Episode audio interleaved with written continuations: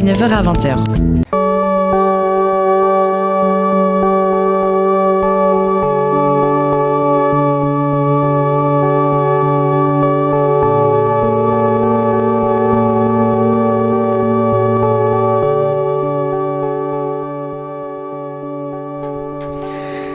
Les hommes sont mille fois plus acharnés à acquérir des richesses que la culture, bien qu'ils soient parfaitement certains que le bonheur d'un individu dépend bien plus de ce qu'il est que de ce qu'il a.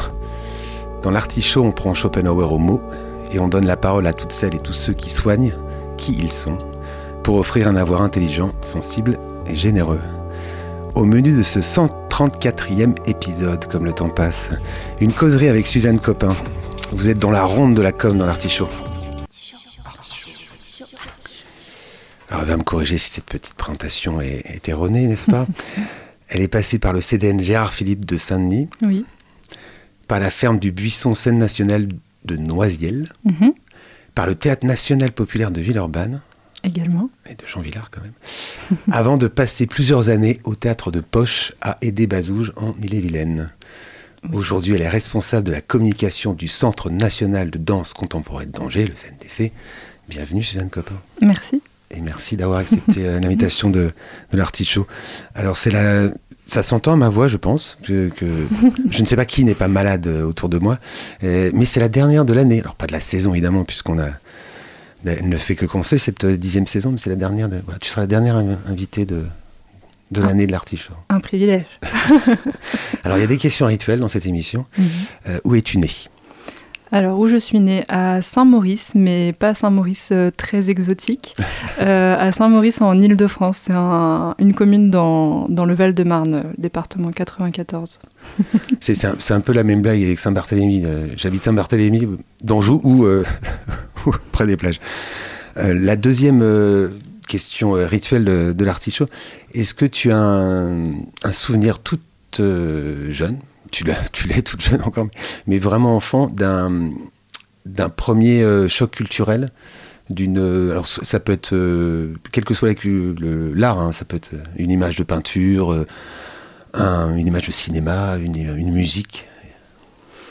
Alors cinéma oui je dirais princesse Mononoke euh, de Hayao Miyazaki. Magnifique. Euh, que je pense que j'ai vu un peu jeune au cinéma et du coup quand même assez traumatisant, même si j'étais euh, ébahie, enfin époustouflée. C'était, c'était une très belle expérience et j'ai revu le dessin animé maintes et maintes fois depuis. Mais j'en ai fait beaucoup, beaucoup de cauchemars au tout début. mais je pense que tous les films de Miyazaki sont des chefs-d'œuvre. oui. on, est, à peu près d'accord. est-ce que tu. Ça, c'est, c'est un peu compliqué, mais est-ce que tu te rappelles alors souvent à cet âge-là, c'était à quel âge? Ben je pense que, enfin c'est sûr que j'étais en école primaire, mais après quel âge euh, Ouais, peut-être 8 ans. 7-8 ans. Et j'ai l'impression, moi euh, c'est un peu proustien, mais j'ai l'impression qu'on a davantage des souvenirs euh, corporels que des souvenirs intellectuels ou à cet âge-là. Est-ce que tu te souviens de ce que ça t'avait fait Ben non, je, enfin, je me souviens beaucoup des cauchemars de après, du coup de la panique, euh, un peu de, enfin, ouais, de cette image du, du sanglier qui, qui se fait manger par ces vers là. Donc peut-être que j'avais peur moi aussi de me faire manger par euh, par ces vers, mais il y avait aussi une, une envie d'identification assez forte euh, avec l'héroïne de vivre dans, dans, les forêts avec les loups. Euh, donc euh, non, quand même, peut-être déjà un peu plus intellectualisé que, que dans le ressenti du, du corps, vraiment. Euh, je ne saurais pas trop dire à cet endroit-là. Est-ce que le, le, terrain familial est propice à la culture? Alors c'est marrant parce que du coup Hayao Miyazaki ça a été beaucoup accompagné par mes grands-parents qui étaient fans du, Japon et qui du coup ont découvert je pense ce réalisateur là avant d'autres en France. Euh, donc oui, du côté de, ses grands-parents maternels, euh, je pense qu'il y avait une, bonne, enfin une très grande appétence pour la culture, mais euh, par contre, je n'avais aucune aucune personne dans ma famille qui travaillait dans le dans l'environnement culturel. voilà, et mes parents pas pas plus que ça. Livres, oui, livres, films, mais pas pas non plus dévorant, je dirais, Mm. comme appétence. Et pas de. En général, ça arrive souvent, un grand frère, une grande sœur qui, euh, qui fait un peu l'éducation, euh, soit musicale, soit. Non, on pas. Non, Non, j'ai un grand demi-frère, mais qui a grandi en Écosse. Donc Oui, du coup, on pas- était assez loin. Il m'a fait découvrir Eminem. mais euh, C'est pas mal voilà, déjà. oui, c'est c'est ça, grande participation à mon éducation culturelle. Bon, on, le- on le salue. euh, Voilà. Euh, la question qui, euh, qui tuait Jacques Chancel, c'était et Dieu dans tout ça. Moi, ma question qui tue, c'est l'école dans tout ça. Comment, comment ça se passe? Mm, Oui, je pense que c'est l'école qui a beaucoup travaillé à mon approche culturelle. Euh, déjà petite, euh, petite, école, je me souviens pas exactement, mais euh, mes collèges et lycées, euh, du coup j'ai grandi à Fontenay-sous-Bois, donc commune aussi du, du 94, euh, pas très loin de Montreuil, enfin assez proche de Paris. Et il y avait une, une scène marionnette. Dans cette ville, il y a un, un lieu spécifique dédié à la, à la marionnette. Pardon. Et du coup, les enseignants, enseignantes, euh, souvent sont, enfin voilà, dans leur parcours de l'année, euh, emmènent leurs élèves voir un spectacle de marionnettes. Donc il y a eu cette première rencontre-là qui n'a pas été euh, un grand coup de cœur de, de mon côté, mais, mais une découverte tout de même. Et après, ça s'est joué plutôt après le bac, en fait, en classe préparatoire. Du coup, après le bac, je ne savais pas très bien euh, vers quoi me tourner. J'allais te demander, les, euh, est-ce qu'il y a quand même des matières euh, un peu de prédilection? Est-ce que, bon, en général, en France, c'est assez entre les sciences et, la- et évidemment les, sciences dures et les sciences molles. À mon Ouais, époque, alors. on disait ça. mais- je pense que j'avais quand même une appétence de base pour euh, effectivement plutôt littérature, euh, histoire, langue. Euh, mais j'étais plutôt bonne partout et j'avais aussi quand même euh, un père architecte donc une envie euh, d'aller vers le côté plus scientifique Euh, donc à la fin de la seconde j'ai vu une conseillère d'orientation qui m'a dit mais si vous avez les capacités de faire une première S donc scientifique euh, à l'époque euh, Oui, bah, je, connais, merci. allez-y. Donc j'ai dit bon bah ok, je fais une première scientifique et en fait là ça a été vraiment dramatique. J'arrivais plus du tout à, à rien. Enfin les mathématiques encore ça allait, mais euh, la physique chimie en particulier c'était un échec, sur échec, euh, 4 sur 20 euh, et prise de tête quoi. J'arrivais vraiment pas alors que J'aimais bien le côté logique, euh, je le voyais un peu comme un jeu, un puzzle, enfin voilà, fallait retrouver les, mais là, ça marchait plus du tout. Donc, euh, en cours d'année, euh, par ailleurs, l'anglais euh, et l'histoire et, et le français, ça se passait super bien. Donc, je me suis dit, bon, quand même, il faut réétudier la question. Et donc, en fait, j'ai refait une première littéraire. Voilà. Nous avons beaucoup de choses en commun, figure-toi. Est-ce qu'il y a une pratique jeune, adolescente, d'une quelconque discipline artistique ou sportive ou- Euh, sportive, euh, il y en a eu pas mal de tentatives. L'équitation est ce qui a marché le, le plus longtemps. C'est classe. C'est pas mal. Grands-parents maternels aussi qui ont accompagné à cet endroit-là, je pense. Euh, et je me suis mise à la guitare euh, acoustique euh, assez tard, je pense, euh, en terminale, euh, première terminale. Euh, mais c'était catastrophique. Un sens du rythme déplorable. Euh, donc euh, voilà, j'ai essayé, j'ai pris des cours deux ou trois ans, je pense, et après j'ai arrêté parce que vraiment ça ne menait nulle part.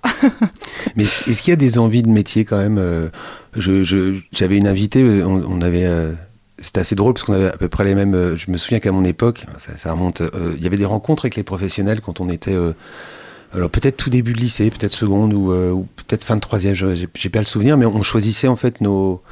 Moi j'étais dans une petite ville, mais il y a quand même des métiers assez différents. Alors ça pouvait être tous les métiers, hein, ça pouvait être Mm. boucher. ça Et moi je sais que j'avais euh, j'avais choisi. euh, je crois que j'avais pu rencontrer un avocat, parce que c'est quelque chose qui m'intriguait, et puis un journaliste. Donc euh, déjà à cette époque, est-ce que, alors, je te parle, je te demande pas si tu as vécu ça, mais est-ce qu'il y Mm. avait quand même des envies à la fin de l'adolescence, se dire j'aimerais bien être ci, être ça? Hmm.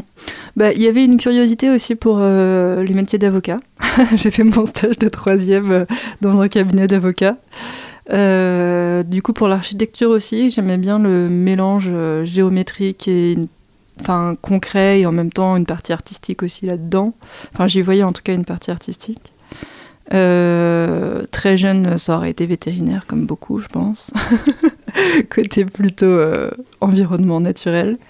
Mais ça s'orientait clairement pas vers la culture. J'imaginais pas que ce soit des métiers à part entière.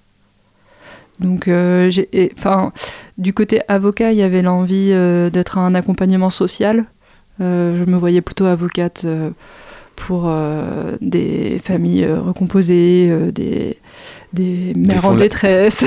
Défendre la veuve et l'orphelin, quoi. Ouais, voilà, bah bah à cet endroit-là. Euh, mais voilà, non, ça a été une grande question longtemps. Là, on prend un temps de pause. Une frustration ou non Ça y est, c'est. Euh, non, bah non, jusqu'à ce, ce, coup de cœur en, en, classe préparatoire, du coup, euh, que j'évoquais tout à l'heure. Euh, Alors, c'est quoi là, cette classe préparatoire La classe préparatoire. Donc, à la fin du, du bac, je ne sais pas toujours pas quoi faire. bac littéraire. littéraire cette fois. je ne sais toujours pas quoi faire. Et donc là, même discours de la conseillère d'orientation, si tu peux tout faire, continue à tout faire. Donc euh, l'option après le bac littéraire dans ces cas-là, c'est euh, Hippocagne, euh, classe préparatoire aux grandes écoles, donc a priori plutôt quand même pour devenir enseignant ou enseignante. Ce qui était, ça a été des idées à des moments aussi. Enfin, je pense que pareil, plutôt en école primaire, quoi, quelque chose comme ça, ça, ça peut être séduisant. mais donc voilà, j'y suis allée pour me laisser le temps de réfléchir. Donc on garde toutes les disciplines euh, qu'on passe au bac. Euh, plus poussées donc quand même, parce qu'avec l'idée de préparer au concours. Et du coup, moi j'ai été dans une classe préparatoire où il y avait une option euh, théâtre. donc moi je la faisais pas, mais j'avais des collègues de classe qui y participaient, donc il y avait des cours de pratique et des cours théoriques, et ils avaient aussi des parcours de spectateurs. Euh, donc voilà, il voyait plein de spectacles dans différents théâtres à Paris et autour. Et, un soir, il y avait une place en trop pour euh, voir un spectacle au théâtre de la Colline, donc un des gros théâtres nationaux. Ah oui, c'est une des plus grosses scènes, ça, de, Paris. Hein. Parce que ta classe préparatoire, elle est à Paris. Elle est à Paris, ouais. Ah, d'accord. Dans le Marais. Non, mais ça, ouais. Ça, change pose. Non, mais c'est oui, ça. un cadre aussi. Il y avait, non, ce qu'on peut dire aussi sur cette classe préparatoire, donc euh, lycée Victor Hugo dans le Marais, euh, c'est qu'il y avait que, il ne préparait que la première année, Hippocagne. Et donc normalement c'est en deux années, oui, Hippocagne, Cagne. Et donc le concours ne se passe qu'à l'issue de la Cagne. Donc du coup c'était quand même un environnement que, bon, d'autres euh, avec qui j'ai passé cette année n'auront pas le même discours, mais que moi j'ai trouvé assez agréable. Tout le monde ne dit pas ça sur la classe prépa, mais il n'y avait quand même pas la même pression que quand le lycée défend aussi sa place de euh, j'ai X élèves au mm. concours qu'on réussit, pas ça. Enfin bon bref, donc, euh, donc voilà, plutôt sympathique l'ambiance quand même, enfin moi en tout cas je l'ai vécu comme ça. Euh, et donc euh, voilà, il y a cette place libre pour aller voir un spectacle à la colline, pas trop loin de là où je vivais par ailleurs, donc je me dis bon bah voilà c'est l'occasion, c'est facile, euh, j'y vais avec eux, c'est aussi l'occasion de passer une soirée avec eux. J'avais pas du tout regardé ce que c'était comme spectacle, de quoi ça parlait. et c'était une mise en scène de Loulou, donc qui est un texte, je ne sais plus qui est l'auteur d'ailleurs, mais mise en scène de Stéphane Braunschweig, qui était le directeur à l'époque de, de, La Colline. Oui, ça va, ouais. Oui, c'est pas oui, un, un, morceau. C'est pas un petit nom dans le théâtre. voilà. Euh, et donc, euh, Loulou, c'est l'histoire d'une jeune femme euh, qui lui arrive plein de trucs. Je me souviens pas exactement quoi d'ailleurs, mais, mais le personnage principal en tout cas est une femme. et elle a plein d'aventures un peu intrigues policières, mais pas que, beaucoup d'intrigues amoureuses aussi. Et, et, pas mal de, de, coups de théâtre avec un décor incroyable. Et donc là, je me dis, ah ouais, c'est énorme. Euh, je découvre un environnement que je connais pas du tout et ça me donne envie de le faire découvrir à d'autres personnes. Donc voilà, premier ressenti à l'issue de ce spectacle-là. Et, ensuite, cette idée nourrit à l'intérieur de moi. J'en parle à différentes personnes autour de moi. Et, c'est une collègue de, ma mère qui, du coup, ma mère en parle à cette collègue et cette collègue dit à ma mère euh, il y a une formation, j'en ai entendu parler à Paris 3, euh, ça s'appelle médiation culturelle. Et euh, en gros, c'est pour former des personnes à faire le lien entre des publics et des propositions artistiques, que ce soit en théâtre, danse, musique, cinéma, musée, tout ce qu'on veut. Donc, donc voilà, je creuse la question et effectivement, le programme me donne carrément envie. Il y a une option théâtre. Donc je me dis, bah ouais, c'est ça. Mais la, ta première expérience euh, de, de, spectatrice de, de, c'est euh, cette, euh, Cette pièce où tu avais eu quand même connu avant des... J'ai vu d'autres choses avant. Euh, mes grands-parents, pour le coup paternel, m'ont emmené à la comédie française. Je pense que j'étais en seconde, voir Cyrano de Bergerac. Mais alors là, bon, c'est impressionnant quand même, c'est beau. Oh, non, non, c'est une petite pièce. non, mais la comédie française aussi, c'est beau, les costumes, c'est beau. Mais euh, j'avais étudié cette pièce, euh, enfin peut-être pas encore en seconde d'ailleurs, je me souviens pas, mais elle m'était pas complètement inconnue, l'histoire m'était pas complètement inconnue. Mais l'intrigue ne m'a pas du tout euh, touchée. Hmm. Enfin voilà, je me suis pas sentie proche d'un ou d'une. Alors ce, qui m'intéresse là, c'est que donc parce que tu quand tu évoques là, le Braunschweig, c'est hmm. un choc quand même. Ouais. Il y a quelque chose qui te fait dire j'ai envie de le partager, hmm. et mais pas avant. Non. Et effectivement, je pense que le Cyrano de Bergerac à la Comédie Française, c'est le plus gros spectacle euh, dont je me souviens assez, enfin, assez précisément. Je vois la Comédie Française en tout cas. Peut-être aussi parce que j'y suis retournée après. Mais je vois la salle, j'ai des idées de, de décors un peu et de costumes.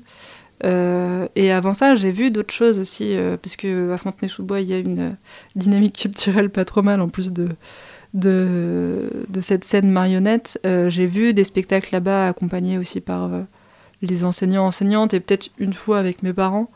Mais j'en ai pas de souvenirs euh, précis ou marquants. Est-ce que tu, même question que tout à l'heure, est-ce que tu te rappelles, parce que ça, ça va quand même euh, beaucoup euh, influer sur ta vie, cette, mm. oui. cette pièce. c'est pour ça que je suis arrangée aujourd'hui. Ben oui, ben oui. Non, là, on est quand même, il y a un nœud là, il y a quelque chose, il y a un moment charnière quand même. Mm-hmm. Est-ce que tu te souviens pourquoi précisément cette, pas, pas précisément, mais mm. est-ce que tu te souviens de, de, ce qui déclenche ça dans cette pièce Est-ce que c'est -ce c'est le, le, décor, le jeu des acteurs, le, la mise en scène, la scénographie? Est-ce qu'il y a, as des, éléments comme ça qui te font dire ah bah là, oui, cette pièce euh, a fait que mm. bah, Ce qui est sûr, c'est qu'aujourd'hui, je revois beaucoup le décor et les costumes. Euh, donc je pense qu'il y a vraiment un choc de l'ordre esthétique au sens euh, visuel, quoi. Euh, je me souviens moins de l'interprétation des comédiens comédiennes ou de me dire ah oui cette personne joue vraiment super bien ou j'avais pas en tout cas ce regard là je pense et je dirais surtout que c'est l'intrigue en fait aussi le fait de pouvoir se voir voir se concrétiser pardon sur scène des histoires qui peuvent être écrites par ailleurs écrites par ailleurs dans, dans des livres et qui et qu'on découvre comme ça d'une autre façon quoi d'une autre façon que que le cinéma, mais ouais, je pense que c'était vraiment plus le côté raconter des histoires et, voir que dans ces histoires, il y a aussi une réalité. Enfin, je veux dire que ça, on peut tirer des traits par rapport euh, au quotidien que qu'on vit. Euh, j'imagine que l'adolescente que j'étais à ce moment-là, je sais pas, vu. Euh, j'arrive pas trop à me rappeler quoi exactement, mais des Enfin oui, je me suis sentie proche de, cette héroïne et du coup de, la voir incarnée sur scène plus que dans un livre ou, au cinéma, je pense que ça m'a quand même euh, marqué différemment. Donc ouais, je dirais que c'est quand même un peu tous les aspects. Mmh. c'est intéressant. Et euh, donc tu intègres cette, euh, cette école à Paris 3, c'est ça mmh. Mais quand tu parles d'option théâtre, est-ce que toi, as, ça te traverse l'idée d'en faire ou pas du tout? Alors, pas du tout. Euh, par ailleurs, dans la formation, on avait euh, deux, heures ou quatre heures, je sais plus. Je sais que c'était en matinée, mais entre deux et quatre heures, peut-être c'était une semaine deux heures, une semaine quatre heures de pratique, euh, mais qui n'était pas accompagnée par une personne qui était acteur ou actrice de formation. C'était un prof qui nous faisait faire des exercices de théâtre qui était, enfin, c'était une pratique qui était plus dans vraiment l'idée pédagogique de se dire, on va devoir parler de ce métier-là, euh, faire se rencontrer deux univers, donc il faut aussi savoir ce que c'est que d'être sur scène, euh, d'apprendre un texte ou pas, de faire de l'impro, euh, de et dans ce cours-là, il y avait aussi la possibilité, enfin, il nous demandait de faire tous les rôles, à, la fois acteur ou actrice, metteur ou metteuse en scène, et la régie aussi on avait une minuscule régie, mais quelques projecteurs. Ça, c'est intéressant quand même de, voir un peu tous les aspects du, euh, mm. du métier. Carrément. Donc voilà, on s'est essayé pendant deux ans, parce que du coup, j'ai rejoint la licence euh, la deuxième année, donc j'ai fait que deux années de licence, euh, à ces différents métiers-là. Et c'était chouette. Enfin, je me suis dit que régie, pourquoi pas un jour. Je, non, vraiment pas. C'était pas non plus quelque chose qui Non, mais c'est une fibre, hein, je pense. Enfin, une... Mm. et, et, donc, à, ce moment-là, là, quand, quand tu quand tu sors de cette euh, école. Donc c'est en, combien d'années bah, Du coup, la licence est en trois ans. Moi, j'ai fait que les deux dernières années et après, j'ai fait un master. Et, euh, là, tu sais que c'est la, l'événementiel, mais c'est la médiation, c'est le culturel qui, euh, qui t'intéresse là. Oui, je pense que j'ai fait assez rapidement des stages, notamment à la MAC à Créteil, qui est une scène nationale aussi, où j'ai fait un stage pour être médiatrice sur une exposition euh, art numérique. Enfin bref, du coup j'ai rencontré assez vite des personnes qui travaillaient vraiment à l'endroit des relations avec les publics et qui du coup montaient des projets de médiation qui mettaient en lien euh, des artistes et des publics. Et oui, c'était très clair. Enfin, on a rencontré aussi d'autres personnes euh, de, ces métiers-là, donc la production, la programmation, l'administration. et pour moi, non, c'était vraiment l'endroit de la médiation qui me, qui me parlait, où je me sentais bien. Hmm. Et avec un peu de, recul, qu'est-ce que euh, tu, retiens de ces années dans, cette euh, école? Qu'est-ce qui, qu'est-ce qui aujourd'hui te sert encore S'il y a des choses qui te servent encore. Ouais, bonne question. Euh, bah, non, je pense que ce que j'ai le plus aimé, c'est justement ces parcours de spectateurs et spectatrices, de d'aller voir autant de spectacles et d'en parler. Euh, ensuite en cours ou euh, avec mes collègues de formation de, de l'époque.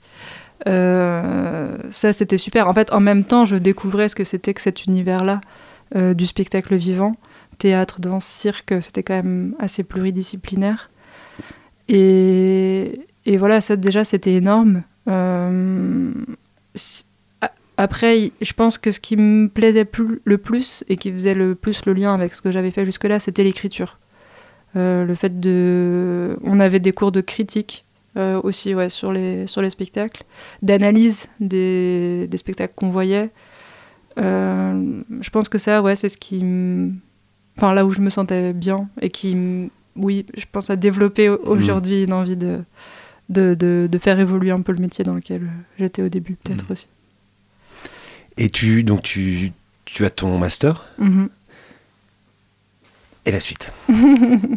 du coup, ouais, j'ai mon master euh, que je valide du coup avec ce stage de fin d'études au théâtre Gérard Philippe à Saint-Denis, donc toujours en région parisienne. Magnifique expérience. à l'époque, le théâtre est dirigé par Jean Bellorini et je pense que Stéphane Brunschweig et Jean Bellorini n'ont pas grand-chose à voir dans, dans leurs esthétiques, mais euh, je dirais que avec cette expérience au théâtre Gérard Philippe, c'est un peu le je, retrouve ce côté de, décor euh, réaliste mais joli. je ne sais pas comment dire, mais, il y a des décors réalistes que je trouve très carton-pâte ou très datés, là qui sont plus atemporels, qui ont une Enfin, ouais, je sais pas, où, on peut transposer plein de choses dans l'imaginaire, qui, qui laisse l'imaginaire très ouvert en fait. Je sais pas comment dire. Mais... Hmm. Après, là, tu, tu, sais que tu évoques quand même euh, deux noms euh, importants dans le théâtre, hein, quand même. Oui. Et euh, il, je sais, il, est, il est où Au TNP, à Villeurbanne. Depuis, bah oui, oui, depuis, depuis pas très longtemps. Depuis pas très longtemps, puisque Thomas Joly avait postulé aussi en même temps que lui, c'est Vellorini. Au TNP. Au TNP. Oui. Donc euh, voilà, Théâtre Gérard Philippe, euh, Jean Bellorini est arrivé depuis pas très longtemps, je pense que c'était sa première saison ou première saison et demie, enfin bref, il compte bizarrement euh, toujours là-bas. Mais du coup, je suis arrivée vraiment dans une équipe qui, était hyper dynamique sur un nouveau projet de jeune directeur. c'était, c'était top, enfin vraiment. Et tu faisais quoi concrètement? Du coup, là, c'était vraiment un stage de relation avec les publics et je travaillais avec Delphine Bradier qui, elle, s'occupait vraiment de de tout ce qui était euh, relation avec le public secondaire, enfin de l'enseignement secondaire, donc euh, collège et lycée. Et tout ce qui était aussi euh, spécialité théâtre, du coup, c'était pour le coup accompagné par des artistes professionnels choisis par Delphine et par la direction pour construire des, des spectacles qu'ils présentaient en fin d'année. voilà, donc il y avait aussi un côté un peu pratique amateur dans, dans ce stage-là. Et ton, ton rôle euh, là-dedans, c'était de, de, seulement d'observer ou tu, tu participais quand même euh ben, De la coordination. En fait, euh, en, quand on travaille en relation avec le public, finalement, ça traverse beaucoup des métiers de la culture, dont celui de coordination production, enfin qu'on appelle production. ouais, officiellement, qui est de bah, juste regarder un planning et de s'assurer que tout le monde soit au bon endroit au bon moment, de voilà, valider avec tous les parties prenantes que, que, ça puisse se faire dans ces, dans ces délais-là. Donc oui, il y a un truc de logistique assez, assez terre à terre. Euh, il y avait cette partie-là. Et puis j'ai découvert aussi pas mal euh, le côté euh, médiation en direct, ou notamment par les visites du théâtre. Où là tu t'accueilles un groupe et d'un seul coup tu deviens un peu passe-partout. c'est, enfin voilà, tu peux faire découvrir le lieu. c'est, ce qui était chouette là-dedans, c'était aussi de le faire à sa sauce. Enfin, tu peux, en fait, tu, d'un seul coup, tu as un peu tous les pouvoirs. Et de toute façon, les jeunes qui sont en face de toi vont croire ce que tu dis parce qu'ils ne savent pas spécialement plus. Donc tu peux inventer des anecdotes, euh, voilà, refaire l'histoire. Ce théâtre a été construit sous Jésus-Christ. Voilà, c'est ça. non, c'était, c'est un exercice que j'ai bien aimé, qui est assez, qui demande beaucoup d'énergie quand même parce que tu es avec un groupe de 25-30 euh, élèves pendant pendant une heure, donc et puis tu te déplaces dans, les enfin, dans le bâtiment, faut quand même s'assurer un peu de garder le groupe. il y a un côté sécurité, un côté, euh, enfin, garder l'énergie, euh, condenser l'énergie. Mais, mais, chaque visite est très différente en fonction des, jeunes avec lesquels tu peux être et des profs qui t'accompagnent aussi, parce qu'il y en a qui sont très proactifs et d'autres moins. Donc voilà, tu réinventes ta place aussi à chaque fois dans ce dispositif en fonction des visites que tu fais.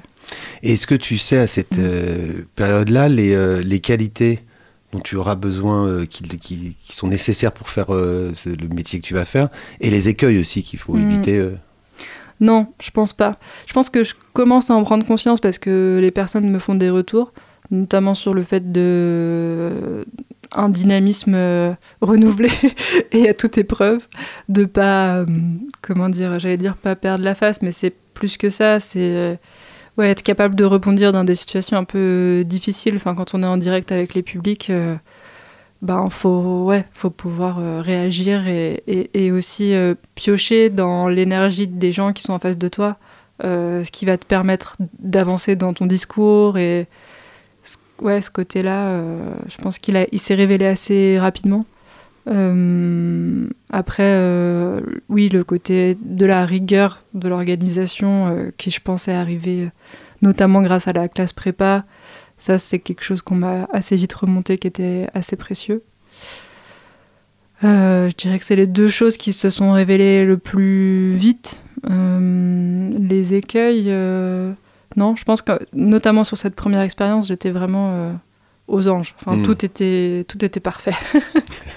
C'était la concrétisation d'un rêve de 4 ans et quelques, donc euh, c'était super. Et un master, s'il faut, euh, je, je, sais pas, chez, chez nous, en lettres, on avait ça, mais un mémoire, non il faut. Mhm. Alors, c'était sur quoi le tien? Bah, Du coup, comme c'était un master professionnel, j'ai fait mon mémoire sur euh, cette dernière expérience, le stage de fin d'études et qui était intitulé, je crois, euh, le théâtre Gérard Philippe, une maison pour euh, Saint-Denis ou un truc comme ça. L'aspect comment, enfin, comment faire que ce bâtiment ne soit pas juste une institution, euh, mais que les habitants habitantes s'en saisissent. voilà, notamment la politique de l'accueil, la politique tarifaire, bah forcément un peu de la communication aussi. Euh, et des relations publiques. Euh, on, par exemple, on allait, euh, parce que du coup j'étais stagiaire en même temps que deux autres personnes, et on allait au service des relations avec le public. Tous les trois, soit ensemble, soit une semaine sur l'autre, au marché de Saint-Denis. pour discuter vraiment avec les gens en leur disant bah voilà cette semaine on a ce spectacle là ça aborde telle thématique ça dure combien de temps, il y a tel genre de musique, tel genre de décor. Et on essayait vraiment de ouais, d'entrer en discussion, de pas. Le, la fin, c'était de distribuer un flyer pour le spectacle et, imaginer que cette personne pourrait venir. Mais oui, tout était vraiment pensé quand même dans le dialogue, quoi. Et c'était. Enfin, euh, aujourd'hui, je ne sais pas si j'ai le recul nécessaire pour dire si oui, c'était bien fait ou pas, mais en tout cas, sur le moment, et, oui, encore aujourd'hui, j'ai l'impression que c'était la bonne démarche. Enfin, que c'est un lieu assez exemplaire, et cette direction, en tout cas, avec ce lieu. été assez exemplaire dans cette démarche-là de dire on n'est pas une institution où on accueille seulement les personnes qui CSP+, qui gagnent telle quantité d'argent. non, il y a une vraie ouverture et un souci de, ça. Mais les questions que tu soulèves sont pérennes, hein, puisque c'est mm. encore, c'est encore le, la grande interrogation pour ces centres-là, ces, ces, grosses structures, d'être euh, mm. des endroits euh, vivants euh, et accueillir un peu tous les publics, c'est compliqué, on le sait. Mm. vous êtes bien dans l'artichaut le dernier artichaut de l'année, vous êtes en compagnie de Suzanne Copin, qui est responsable de la communication au Centre national, Centre national de danse contemporaine d'Angers. Je vais y arriver, le CNDC. On va écouter son choix musical et puis elle nous en parlera après.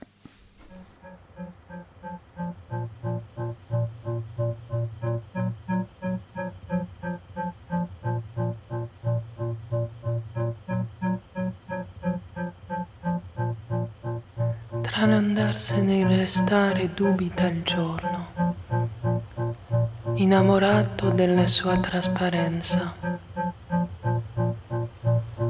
La sera circolare già baia, nel suo occhietto via vai oscilla il mondo. Tutto è visibile, tutto è illusivo tutto è vicino e tutto intoccabile. Nel centro dei tuoi occhi mi scopro. Non mi guardi, mi guardo nel tuo sguardo.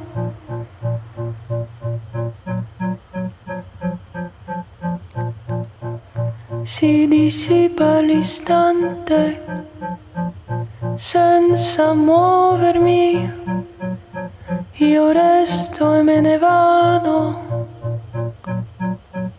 Sono una pausa.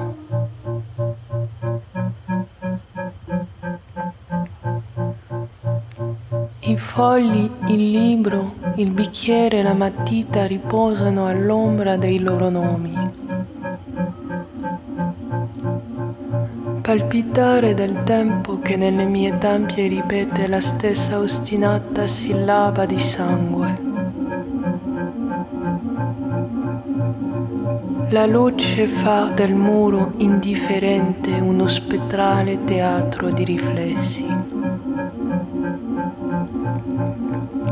Nel centro dei tuoi occhi mi scopro non mi guardi, mi guardo nel tuo sguardo.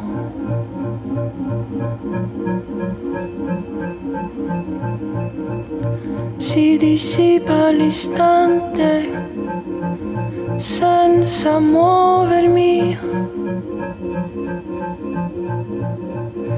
Io resto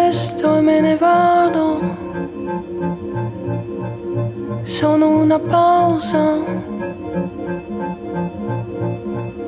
si dissipa l'istante senza muoverti.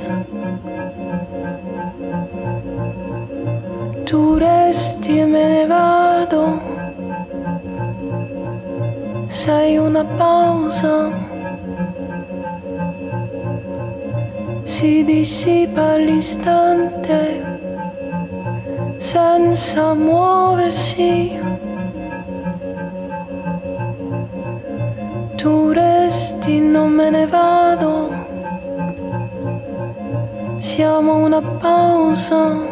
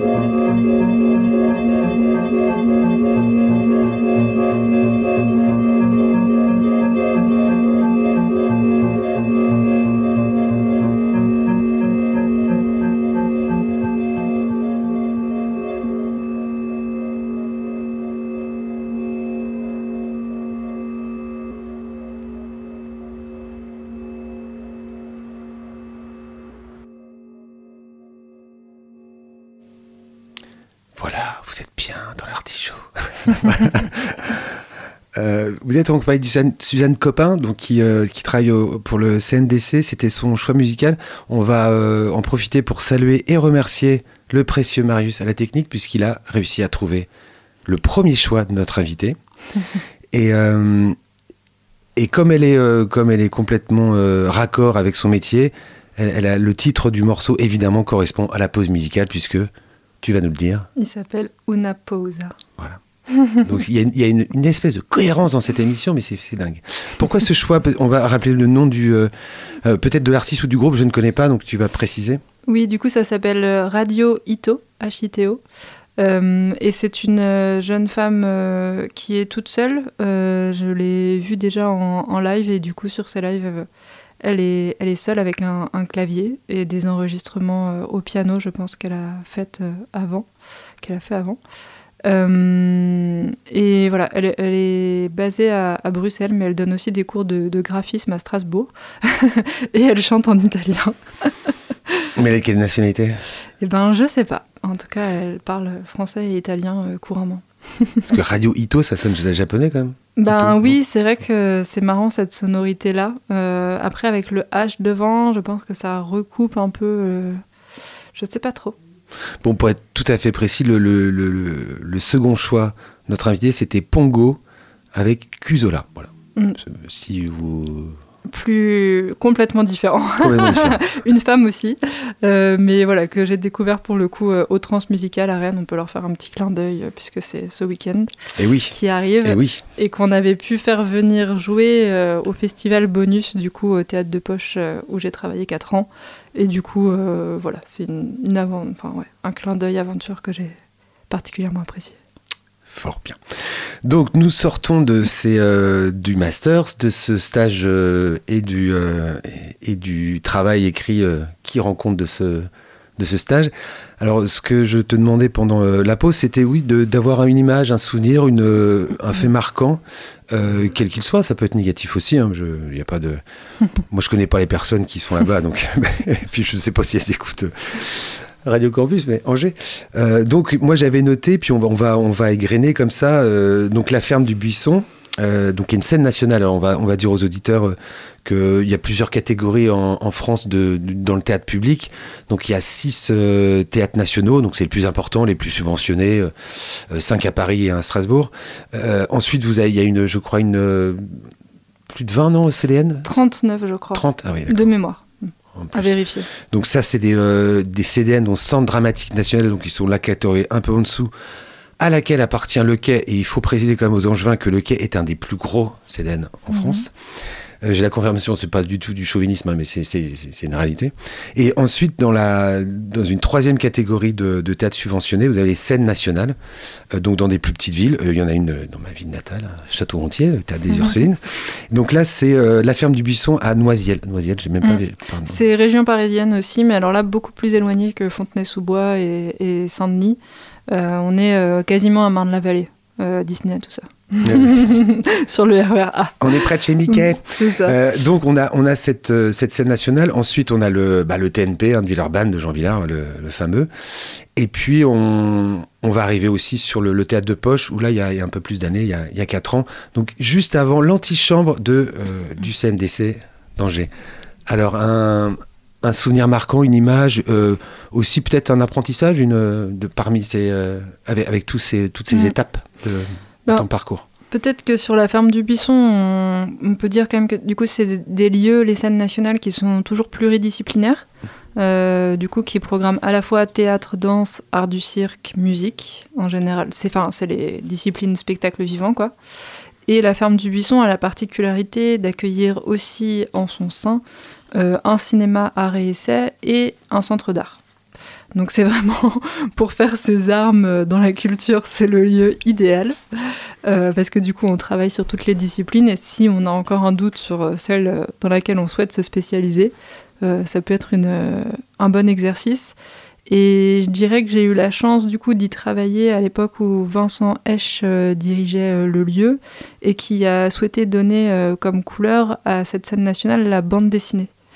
Euh, du coup que j'ai redécouvert, je pense vraiment avec ce projet-là. J'en lisais peu avant. Euh, et du coup, il y avait un temps fort qui s'appelait Pulp, le Pulp Festival, qui était au mois d'avril.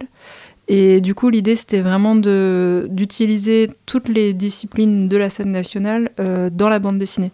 Donc, du coup, il y avait des expositions, des planches, des dessinateurs ou dessinatrices. Il y a des personnes qui, des artistes qui imaginaient une exposition spécialement pour le lieu. Euh, parce que du coup, la ferme du Buisson, comme son nom l'indique, c'est une ancienne ferme. Mm. Euh, donc il y a encore des bâtiments. Enfin, le bâtiment, on peut vraiment encore imaginer euh, le côté ferme. Il y a des anciennes écuries, donc il y a des box. du coup, il y avait notamment un artiste qui avait travaillé sur une scénographie vraiment spécifique à cet espace-là et qui n'allait pas être reprise ailleurs. voilà, et donc ensuite, ça se déclinait en cinéma, en théâtre, musique, danse.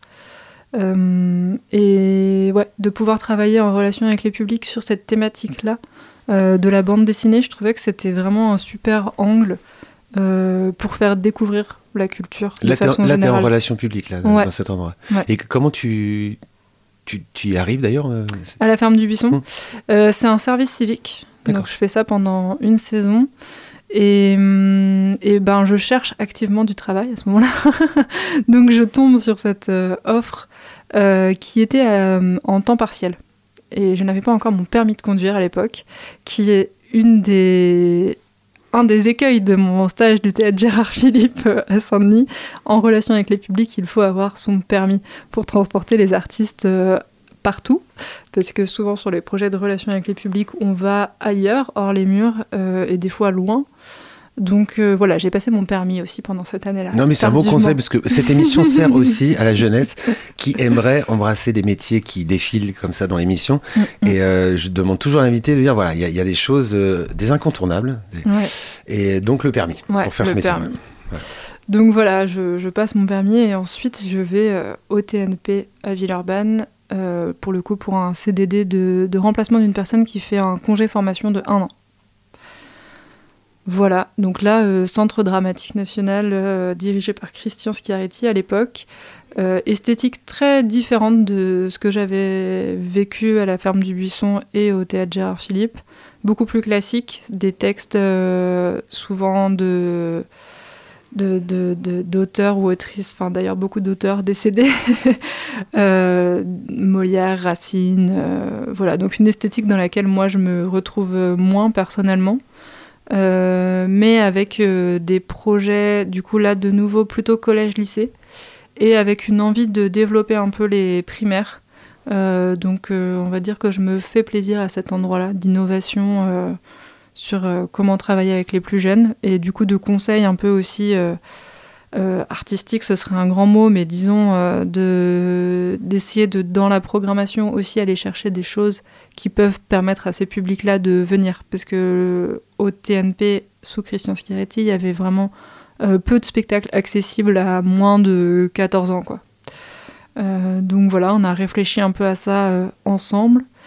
Et, pour le coup, oui, au TNP, je dirais que ça a été une aventure humaine aussi, avant tout.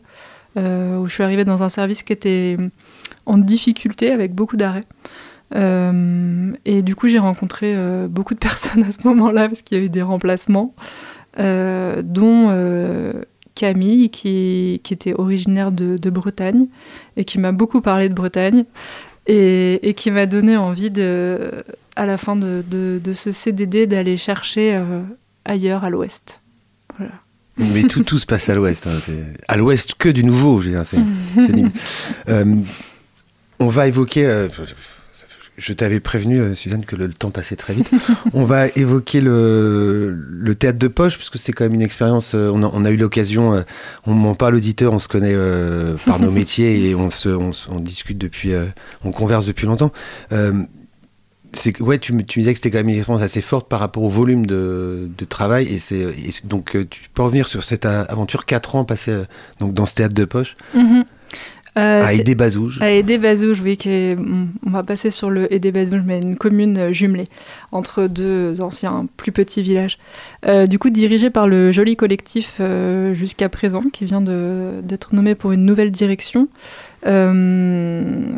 qui fonctionnait avec du coup un festival en, en biennale fin août qui s'appelle Bonus. Du coup, on avait programmé Pongo.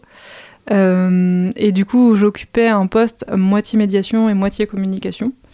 Euh, Ce que tu n'avais pas fait avant, en fait. Voilà. Là, la communication, tu n'avais jamais. Euh, non. Donc, c'est une, découverte tentative. Enfin, voilà, j'ai postulé en sachant que j'avais pas de formation initiale en communication et pas d'expérience euh, solide. Mais la particularité de cette équipe, du Joli Collectif, je pense, c'est de faire confiance et de donner à des, jeunes ou moins jeunes personnes l'envie, qui ont l'envie euh, la possibilité de, s'épanouir dans des, nouvelles compétences.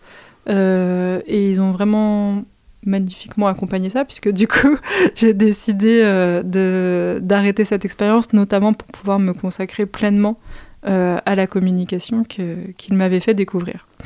Qu'est-ce qui t'a séduit dans, séduite dans, dans ce champ-là, communication?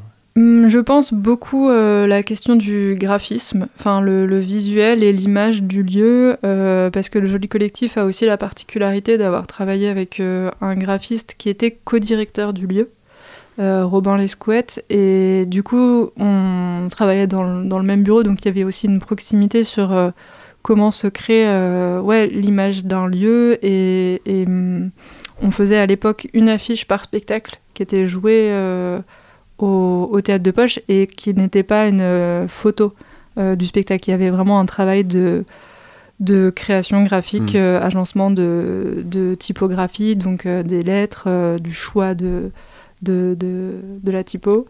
qui fonctionnait aussi pas mal par collage d'éléments qui pouvaient être dessinés ou, repris de, certaines photos, mais voilà, y je pense que ce côté-là, je l'ai découvert et je me suis dit, ah oui, en fait, quelque part, avec la communication, on peut aussi euh, attirer bah, des publics différents. Euh, pour moi, je le voyais comme une autre forme de médiation. Euh, qui touchait un plus large public finalement, puisque voilà, on n'allait pas les voir un par un.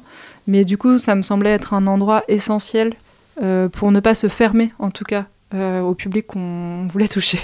non, mais ce que je trouve intéressant, c'est qu'on en revient à, au début de l'émission, quand tu le dis, j'ai un, je vois une pièce de théâtre et je me dis il y a quelque chose qui m'interpelle en me disant j'ai envie de le partager mais c'est une autre forme de partage mhm. entre la médiation culturelle et euh, la communication c'est évidemment partager euh. mhm. Carrément et puis du coup c'est ce que je disais sur cette question de l'écriture. Je me suis rendu compte que j'aimais bien aussi prendre le temps de faire des textes enfin de revoir des textes pour qu'ils soient plus accessibles et que en le lisant n'importe qui puisse se faire une image assez précise ou en tout cas euh, que ça puisse évoquer justement une image, que ce soit pas juste un, des mots compliqués qui font pourquoi que tu, pourquoi tu me regardes comme ça quand tu parles de mots compliqués non. Ah non, c'était pas, c'était pas volontairement dirigé vers toi, mais disons qu'il y a de façon générale dans spectacle vivant euh, une envie depuis plusieurs années de rendre la communication plus facile, mais il y a eu un historique euh, un peu plus complexe, je pense, de ah, textes un moi, peu Moi qui fais ce métier de journaliste depuis 20 ans, j'ai eu des j'ai eu deux dossiers de presse dans les mains, et ça donne pas du tout du tout envie et ça au contraire, c'est presque contre mm. contre-productif. On se dit plus la plus la personne euh, complique son texte, euh, plus on va voir sur scène quelque mm. chose qui tient pas la route. Non mais il y, a pas y a eu un lien et je suis d'accord qu'aujourd'hui ça a tendance à bah, mm. euh, aussi avec le temps resserré, les, les, mm-hmm. journalistes n'ont plus le temps de lire 25 pages de voilà. Euh, je sais que Thomas, euh, euh, Noé Soulier et Marion Colletter vont m'en vouloir à mort si on n'évoque pas quand même pendant ah, trois minutes le, ah oui, bah oui, le CNDC. Est-ce que tu avais un, rapport quelconque à la danse avant de, venir ici? alors oui et non, parce que du coup le théâtre de poche a aidé, à programmer aussi un petit peu de la danse. Mais toi, titre personnel, ton rapport à, à cet art-là Hmm, non, je pense même que j'ai quand j'ai quand un collègue du théâtre de poche a appris que j'avais postulé et que j'étais prise au CNDC, il s'est un peu moqué de moi parce qu'on était allé voir des spectacles de danse ensemble et où j'en étais sortie en lui disant non mais la danse j'y arrive pas, je, n'arrive pas à me raconter une histoire et le fait d'être fatiguée en arrivant euh, en salle le soir, euh, de voir des corps qui bougent et de ne pas comprendre forcément leur relation et, le pourquoi du comment fait que je n'arrive pas à rentrer dedans et je dors. Donc voilà, il y avait cette historique-là, sur lequel j'essayais de travailler quand même depuis un petit moment. Et, non, et je pense que j'ai vu des spectacles de danse qui m'ont fait changer d'avis, notamment Vacances Vacances de Ondine Cloès, qui était programmé aussi au festival Bonus. Euh, c'est une jeune femme seule en scène qui, origine, enfin, qui est basée à Bruxelles aussi, euh, comme Radio Ito. Euh, et bon, c'est un spectacle de danse dans lequel il y a du texte aussi, donc peut-être que pour moi, ça m'a permis de faire la passerelle. Mais, mais en tout cas, ça a été une expérience assez incroyable. Enfin, j'ai. Ouais, je me suis dit, ah oui, la danse, ça peut aussi être ça. De faire. Enfin, du coup, Vacances, Vacances, le titre, c'est euh, prendre des vacances de son corps et ou de son esprit. Euh, et du coup, ça plongeait vraiment euh, le public dans une expérience de un peu de, de transe, quoi. c'est assez bizarre à dire, mais à la fin, j'ai eu l'impression d'entendre des choses dont elle parlait, mais qui n'étaient pas là. Bon, voilà, c'était assez fort. Je dirais que ce que j'appréciais, en tout cas jusqu'à ce que je postule au, CNDC dans la danse, c'est l'aspect plus performatif, euh, qui des fois est un peu zappé dans le théâtre, euh, où le corps dit beaucoup aussi et où on, sort d'une narration euh, plus classique pour aller, pour ouvrir en fait d'autres perspectives et, et, donner plus de hum, possibilités de lecture, je dirais. Non, c'est. Euh, ça fait trois, euh, trois mois que tu es? Mhm. Ouais, trois mois. Donc c'est compliqué aussi en trois mois de. Mais euh, comment te sens-tu au sein de cette vénérable institution? Qu'est le CNDC Ben très bien. il y a une bonne dynamique quand même. Il y a une bonne dynamique et puis les journalistes sont quand même super intéressants, réceptifs, ils font des interviews, ils font... c'est vrai. Hein c'est vrai. Non, je voulais juste faire le parallèle avec. Euh, je disais que le joli collectif m'avait fait confiance à un endroit où j'étais pas forcément euh, hyper euh, assise, enfin mes compétences n'étaient pas validées en tout cas. et là, en rencontrant Marion et Noé, j'ai eu le sentiment d'arriver dans une maison où on pouvait aussi faire des expériences euh, voilà, j'ai postulé sur ce poste qui était quand même un poste de responsable. Euh, là où avant, j'avais quand même travaillé 4 ans euh, sur un poste de communication, mais à 50%. Donc ils m'ont aussi offert cette opportunité-là de tester un poste à responsabilité à 100% dans la danse, qui est aussi un milieu qui parfois est assez hermétique avec le théâtre. Donc en tant que professionnel, c'est pas évident de passer de l'un à l'autre. Et plusieurs personnes, quand j'ai postulé, m'ont dit oui, peut-être que tu as tes chances en termes de compétences techniques, mais le fait que tu connaisses pas si bien que ça, justement, euh, euh, les chorégraphes du moment et compagnie, ça peut euh, te desservir. voilà. Donc, pour l'instant, je sens une. Mon premier ressenti, c'est une, très, une bienveillance très générale et, très bienvenue, qui fait du bien qui est peut-être un peu plus visible du côté du CNDC que du côté du CDN, n'est-ce pas, au niveau de l'ambiance. Voilà, c'est dit, c'est pas, j'avais, c'est le tacle de fin d'année. Je peux pas m'en empêcher, c'est terrible. Euh, bah, on aura, voilà, on n'aura pas passé non plus tant de temps que ça sur les scènes, mais on le, on le, on le, tu, tu pourras revenir pour, euh, avec du recul, pour euh, revenir sur cette expérience. merci infiniment. Suzanne, d'être venue de, dans l'Artichaut. Donc, on rappelle que tu es responsable communication au CNDC. L'émission n'est pas finie, puisque nous avons les traditionnels coups de cœur. Et on va de commencer par le, par le, précieux Marius. Bonsoir à tous, auditeurs. Ah bah oui, qui a la même voix que, Bien sûr. Donc, euh, coup de cœur sur le rhume, bien évidemment. Oui, mais oui. Euh, coup de cœur. Euh, alors moi, j'ai on va dire une sorte de spécial move où je fais toujours un coup de cœur envers l'invité. On a parlé de beaucoup trop de choses encore une fois pendant l'artichaut.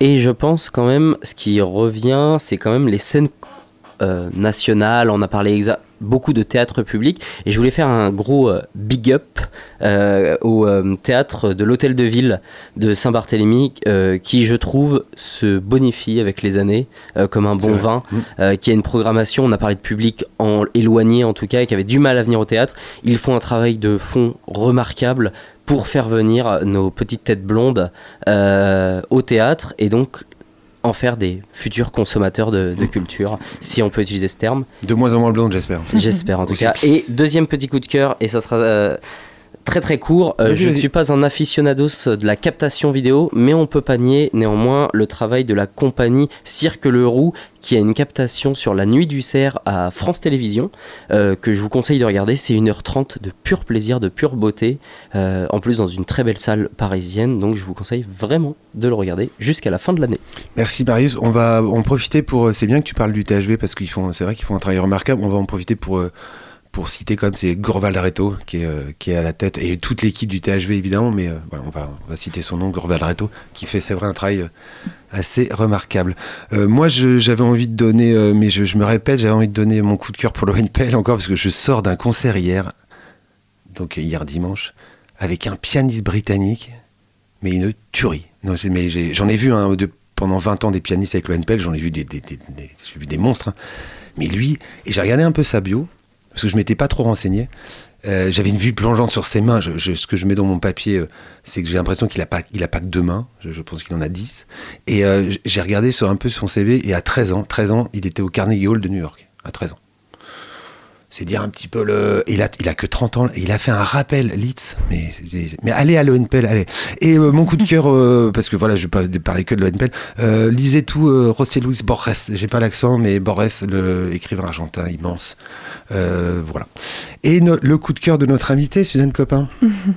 Alors je fais le pont avec le THV aussi parce que c'est marrant, au Géolie Collectif, du coup, il y a deux artistes qui font de, la mise en scène, qui sont directeurs du Joli Collectif, Vincent Collet et Enora Boel. Et Enora Boel est artiste associée au THV.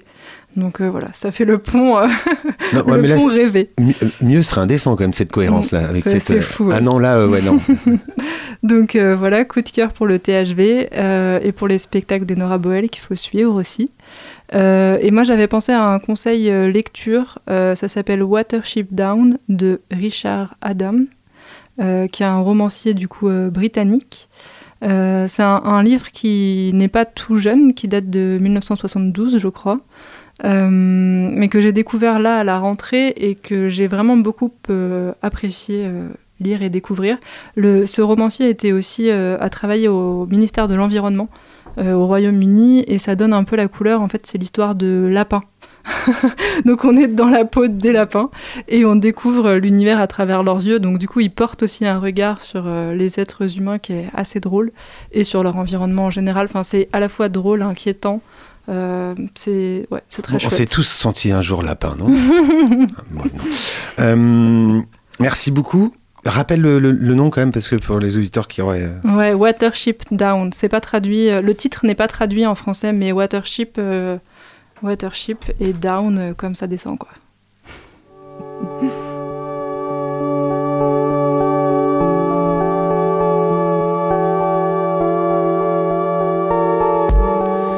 Fin de l'Artichaut saison 10, épisode 134. Un grand merci au précieux Marius à technique et un grand merci à la, la dernière invitée de l'année, Suzanne Copin du CNDC. On en profite pour vous souhaiter euh, bah, de belles fêtes de, de fin d'année, même si c'est un peu tôt, mais on se retrouvera en janvier, si, si on n'est pas viré d'ici là, hein, Marius, on ne sait pas. hein. Euh, le Facebook, alors le Facebook, il est quelque part. Non, mais il est quelque part. mais on ne sait pas trop, mais il est quelque part. Euh, la rediffusion, c'est mercredi, donc après-demain à 14h sur le 103 FM. Le podcast, ça, on sait où il est parce que nous sommes très efficaces, donc il sera très très vite en ligne. Et on va pas se quitter sans les traditionnelles citations. Alors la première émission, c'était Nietzsche, la deuxième Char, la troisième Albert Camus, la quatrième Walt Whitman, et la cinquième Aragon. Et là, on va finir avec Baudelaire. Et à quoi bon exécuter des projets puisque le projet est en lui-même une jouissance suffisante. Ce qu'il y a d'ennuyeux dans l'amour, c'est que c'est un crime où l'on ne peut pas se passer d'un complice. Alors, les trois dernières sont pour moi, et notamment les deux dernières, c'est une, petite dédicace à mes anciennes amours et à mes futurs amours. Celle-là, elle est vraiment pour moi. Un homme qui ne boit que de l'eau a un secret à cacher à ses semblables. Et donc, vous allez comprendre pour. La vie a une fin, le chagrin n'en a pas. C'est magnifique. ça. Et la petite dernière, alors vraiment pour euh, avis. euh, plus l'homme cultive, cultive les arts, moins il bande. À retrouver sur le www.radiocampusangers.com. Prochaine représentation dans 15 jours.